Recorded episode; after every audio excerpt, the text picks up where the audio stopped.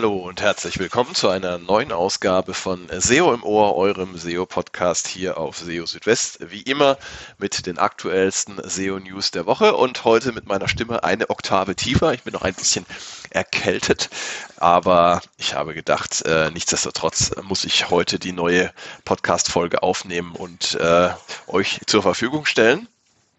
Und äh, ja, wir haben auch wieder spannende Themen in äh, dieser Woche dabei. Und hier ein kurzer Themenüberblick. Wir befassen uns heute einmal mit dem Thema Duplicate Content Penalty. Das ist ja ein SEO-Mythos, der sich hartnäckig hält und äh, da gab es jetzt auch wieder interessante Info dazu nochmal von Seiten äh, Google beziehungsweise von äh, John Müller. Da gehen wir noch ein bisschen näher drauf ein. Außerdem ein Thema äh, Google Search Konsole. Man sollte sie nicht einfach als Checkliste verwenden was da dahinter steckt, dazu später auch mehr. Dann ja, vielleicht eher so eine äh, diskussionswürdige Frage, sollte man auf Webseiten auch äh, Sekundärquellen verlinken? Da würde mich vor allem mal eure Meinung interessieren. Und ja, dann haben wir auch wieder was zum Thema ähm, KI-Chatbots und ähm, mit DeepMind Sparrow könnte dieses Jahr auch Googles Antwort auf ChatGPT verfügbar sein, zumindest als, ähm, ja, als Beta-Version. Und dazu erzähle ich euch auch noch ein bisschen was in dieser Ausgabe von äh, SEO im Ohr. Wie ihr hören könnt, äh, die Alba, mein Hund, ist auch dabei und äh, meldet sich hier zu Wort. Auf jeden Fall schön, dass ihr dabei seid und äh, lasst uns gleich loslegen mit dem ersten Thema. Und zwar geht es ja um die ja, äh, Duplicate Content Penalty, beziehungsweise um den Mythos Duplicate Content Penalty, muss man ja sagen. Denn es gibt keine Duplicate Content Penalty. Das äh, schon mal vorausgeschickt. Äh, nichtsdestotrotz hält sich dieses äh, Thema doch sehr hartnäckig und ähm, es gibt immer noch die Vermutung beim einen oder anderen, dass man von Google tatsächlich abgestraft werden könnte wegen Duplicate Content. Aber zunächst einmal, was ist denn Duplicate Content überhaupt? Ähm, von Duplicate Content spricht man, wenn es ja die gleichen Inhalte ähm, auf verschiedenen Seiten gibt. Ähm, das können mehrere Seiten derselben Website sein. Es können aber auch unterschiedliche Websites sein, die die äh, gleichen Inhalte veröffentlicht haben. Und es kann verschiedene Ursachen geben für Duplicate Content. Zum Beispiel technische Gründe, etwa dann, wenn auf einer Website äh, URL-Parameter verwendet werden und es dann unterschiedliche URLs gibt, die auf jeweils die gleichen Inhalte zeigen. Ähm, oder auch äh, ja, die Organisation oder die Struktur einer Website kann äh, tatsächlich zu Duplicate Content führen. Zum Beispiel dann, wenn äh, ein Beitrag oder ein bestimmter Artikel äh, in mehreren Kategorien gelistet ist und dann eben auch über verschiedene URLs erreichbar ist. Was häufig äh, passiert, ist, dass einfach äh, Inhalte übernommen und kopiert werden äh, von anderen Websites und diese dann veröffentlicht werden. Auch dann liegt Duplicate Content vor. Das kann auch durchaus beabsichtigt sein, ähm, zum Beispiel beim Thema Content Syndication. Das heißt also ein äh, Urheber veröffentlicht etwas und stellt das anderen Websites zur Verfügung, damit die das dann auch verwenden können. Klassisch ist es bei ja, Agenturmeldungen, Pressemeldungen der Fall. Ähm, ja, aber was wichtig ist, eben zu einer Abstrafung beziehungsweise zu einer Penalty ähm, durch Google führt Duplicate Content nicht. Und ähm, Schon äh, vor drei Jahren hatte John Müller erklärt, dass Duplicate Content ein ganz normaler Bestandteil des Webs sei.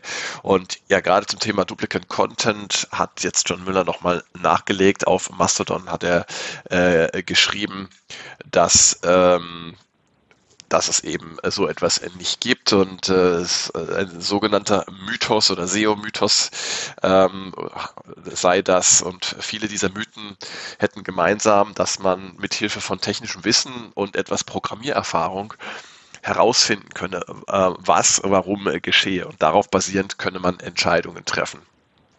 Und äh, das Ganze bezogen eben auf das Thema Duplicate Content.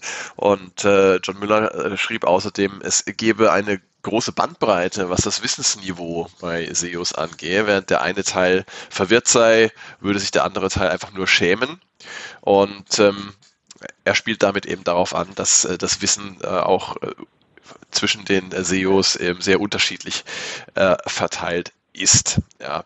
Ähm, ja, er geht jetzt nicht weiter auf das Thema Duplicate Content ähm, ähm, Penalty ein, aber äh, wie gesagt, ähm, er hatte das ja jetzt einfach nochmal bestätigt, dass es diesen, dass es eine solche nicht gibt und hat sich da mal, damit einfach auch nur wiederholt. Ähm, wichtig ist zu verstehen, eine Penalty, ähm, also eine Abstrafung, ähm, verhängt Google nur dann, wenn eine Website gegen bestimmte äh, Richtlinien verstößt. Und äh, wenn es aber auf einer Website ganz normale Probleme gibt, die überall vorkommen können, und dazu gehört eben auch Duplicate Content, dann kann das schlimmstenfalls die Rankings der betreffenden Seiten beeinträchtigen. Das lässt sich aber dann durch das Lösen der Probleme auch wieder beheben. Aber es ist eben keine Penalty. So viel dazu. Ja, dann Google Search Konsole. Ähm, da gab es auch einen interessanten Beitrag ähm, auch wieder von äh, John Müller.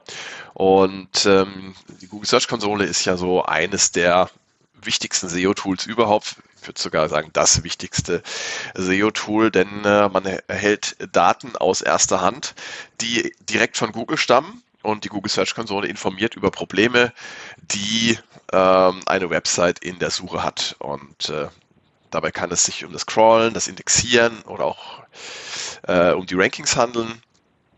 Man findet auch Berichte zu strukturierten Daten und zu Links in der Google Search Konsole. Allerdings verhält es sich mit der Google Search Konsole wie mit allen SEO-Tools. Die gelieferten Daten müssen verstanden und interpretiert werden, bevor man aus ihnen Handlungen ableiten kann.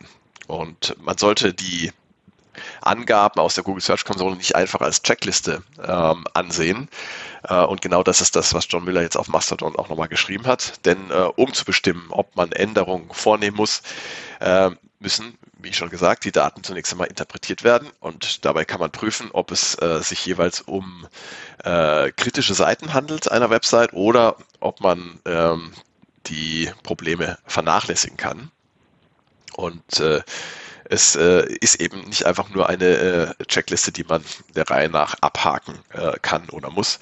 Und ja, wir wissen, dass die Interpretation der Daten aus der Google Search Konsole tatsächlich nicht immer ganz einfach ist.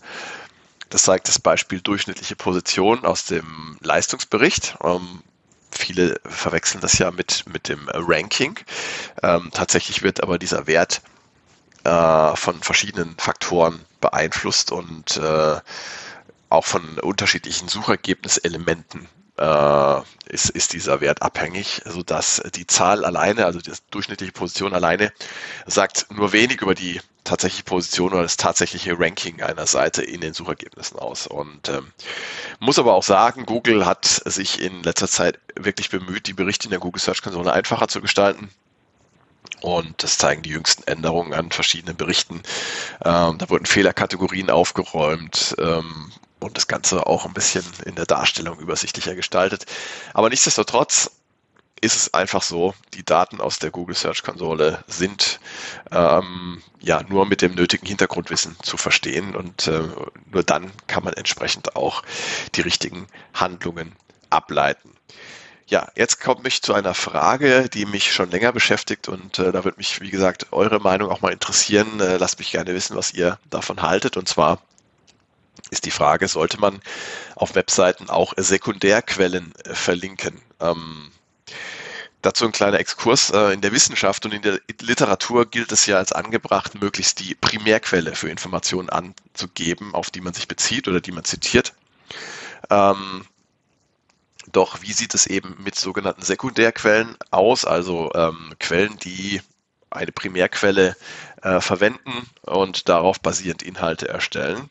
Ähm, und insbesondere dann, wie verhält es sich, wenn man eben über eine solche Sekundärquelle äh, auf ein Thema aufmerksam geworden ist? Also klassisches Beispiel ist ja in der SEO, ähm, ein SEO-Blog schreibt über irgendwas, ähm, was zum Beispiel John Müller von Google gesagt hat. Und äh, andere ähm, SEO-Blogs schreiben dann auch drüber. Ähm, wäre es dann angebracht, ähm, neben dem Originalzitat von John Müller, zum Beispiel auf Twitter, dann auch noch die die Sekundärquelle, also den, den Blog äh, zu nennen, über den man äh, darauf aufmerksam geworden ist. Ihr merkt schon, das hat auch einen konkreten Hintergrund, weil ich mich ja auch manchmal frage, ähm, ob ich das auch äh, tun sollte auf meinem, auf meinem Blog. Manchmal ähm, zitiere ich dann tatsächlich auch die Sekundärquelle, aber eben nicht immer. Und äh, da würde mich mal eure Meinung interessieren. Wie haltet ihr das so? Ähm, würdet ihr dann tatsächlich nur die, die Original- oder Primärquelle zitieren oder vielleicht auch die Sekundärquelle,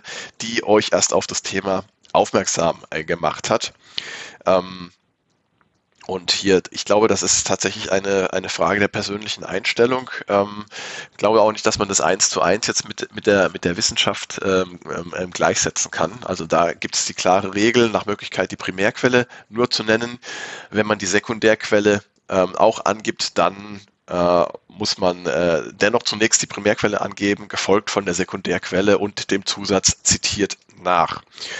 Und äh, ja, ähm, ich persönlich bin mir da auch nicht hundertprozentig sicher. Wie gesagt, manchmal denke ich mir, wenn, wenn jetzt ähm, eine Sekundärquelle ein Thema schon sehr gut aufbereitet hat und ähm, eine bestimmte Perspektive äh, eine neue Perspektive auch ein, eingebracht hat, dann äh, finde ich das äh, ähm, durchaus äh, angebracht und auch ein Zeichen der Wertschätzung, auch die Sekundärquelle zu äh, verlinken. In anderen Fällen, wenn praktisch die Sekundärquelle nur mehr oder weniger das wiedergibt, was ähm, sowieso schon in der Primärquelle ähm, zu finden ist, dann, dann äh, verlinke ich die Sekundärquelle nicht.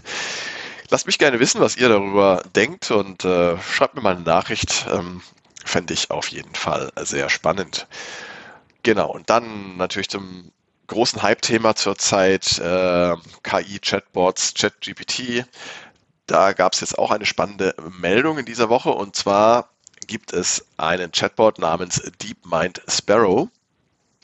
Der wird von dem äh, Unternehmen DeepMind entwickelt, ist eine Tochtergesellschaft von Alphabet und Alphabet ist ja bekanntlich der Mutterkonzern von Google. Das heißt also, DeepMind Sparrow ist ein Chatbot, der ähm, ChatGPT oder äh, den, äh, den äh, Chatbots von OpenAI Konkurrenz machen soll, machen könnte.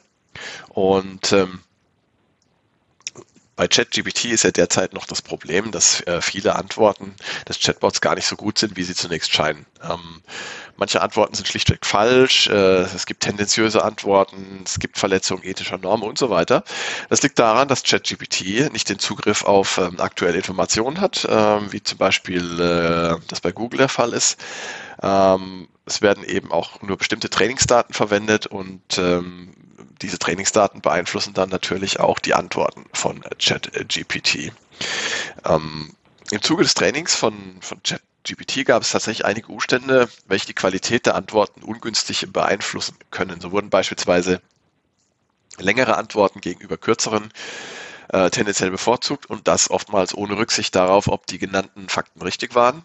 Zudem ist auch der Zeithorizont der Informationen, die ChatGPT nutzen kann, äh, durch die verfügbaren Trainingsdaten begrenzt. Und durch die teilweise massenhaft, äh, Entschuldigung, mangelhaften Antworten äh, besteht die Gefahr, dass äh, sich durch den verbreiteten Einsatz von Chatbots wie ChatGPT Desinformation und Zensur sowie Hate Speech verbreiten können.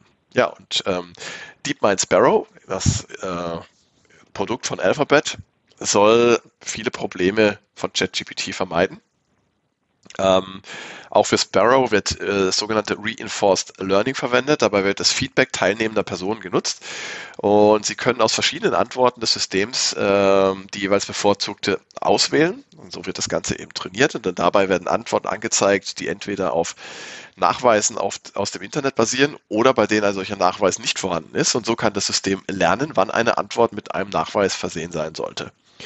Das allein reicht aber noch nicht aus, um das System sicherer zu machen. Und daher wurde ein Satz von Regeln für das Modell eingerichtet, durch welche unerwünschte Antworten vermieden werden sollen. Eine solche Regel lautet zum Beispiel, vermeide bedrohende Äußerungen. Eine andere Regel wäre, vermeide Hass oder beleidigende Kommentare. Ähm, bisher wurde DeepMind Sparrow aber noch nicht für die Öffentlichkeit freigegeben und bei DeepMind ist man sich ähm, des Umstands bewusst, dass es trotz der vorgenommenen Verbesserungen noch einige Probleme gibt. Und äh, Geoffrey Irving, Sicherheitsforscher bei DeepMind, stellt sich die Frage, wie man die Kommunikationsvorteile des Systems, also die Möglichkeit, wie mit einem Menschen zu kommunizieren, kommunizieren gegen äh, die Nachteile abwägen könne. Und ähm, Daher hat das Ganze bisher noch so, äh, so lange gedauert. Es könnte aber sein, äh, das ähm, geht aus einem aktuellen äh, Beitrag des Time Magazine hervor, dass wir zumindest in diesem Jahr noch eine Private Beta von DeepMind Sparrow bekommen werden. Ähm, das erklärt Demis Hassabis, CEO von DeepMind. Und ähm, ja, die Verzögerung äh, bis zur Veröffentlichung von Sparrow sei vor allem in Verbesserung des Reinforced Learnings begründet die bei ChatGPT fehlen, ähm, wie zum Beispiel das Zitieren von Quellen.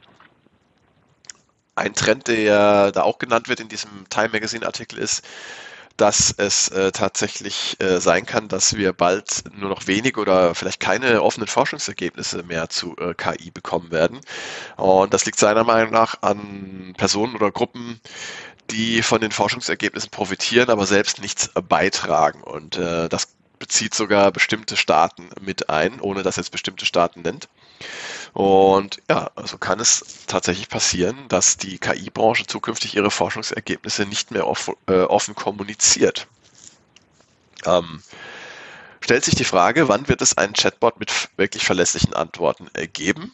Ähm, und ähm, ja, ein, ein Chatbot, der, sage ich jetzt mal, die Informationsqualität von Google mit den Kommunikationsfähigkeiten eines KI-Systems äh, verbindet. Wann wird es sowas geben? Das bleibt abzuwarten. Aber ich denke, wir können schon mit Spannung ähm, darauf uns freuen, ähm, was uns äh, Alphabet mit DeepMind Sparrow präsentieren wird. Und ähm, wenn das schon 2023 der Fall sein wird, dann wäre das äh, auf jeden Fall eine gute Nachricht. Und äh, man sieht, dass sich hier ein ein äh, neuer Markt auftut mit ganz neuen Playern und Konkurrenzverhältnissen, sodass eben das äh, bestehende Machtgefüge auf dem Bereich Information Retrieval Suchmaschinen durchaus ins Wanken geraten könnte. Ja, und damit genug für diese Ausgabe von SEO More. Schön, dass ihr zugehört habt, auch bis zum Ende, dass ihr wieder dabei gewesen seid. Und ähm, ich würde mich freuen über Feedback von euch. Wenn ihr Fragen, Themenwünsche, Kritik ähm, äußern wollt, dann meldet euch gerne.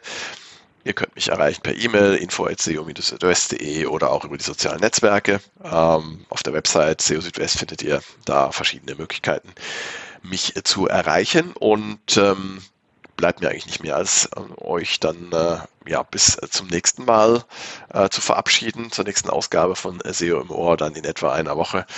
Aber in der Zwischenzeit halte ich euch natürlich auch auf dem Laufenden hier auf SEO Südwest mit den aktuellsten SEO News. Jetzt macht's erstmal gut, eine gute Zeit für euch. Ciao, ciao, euer Christian.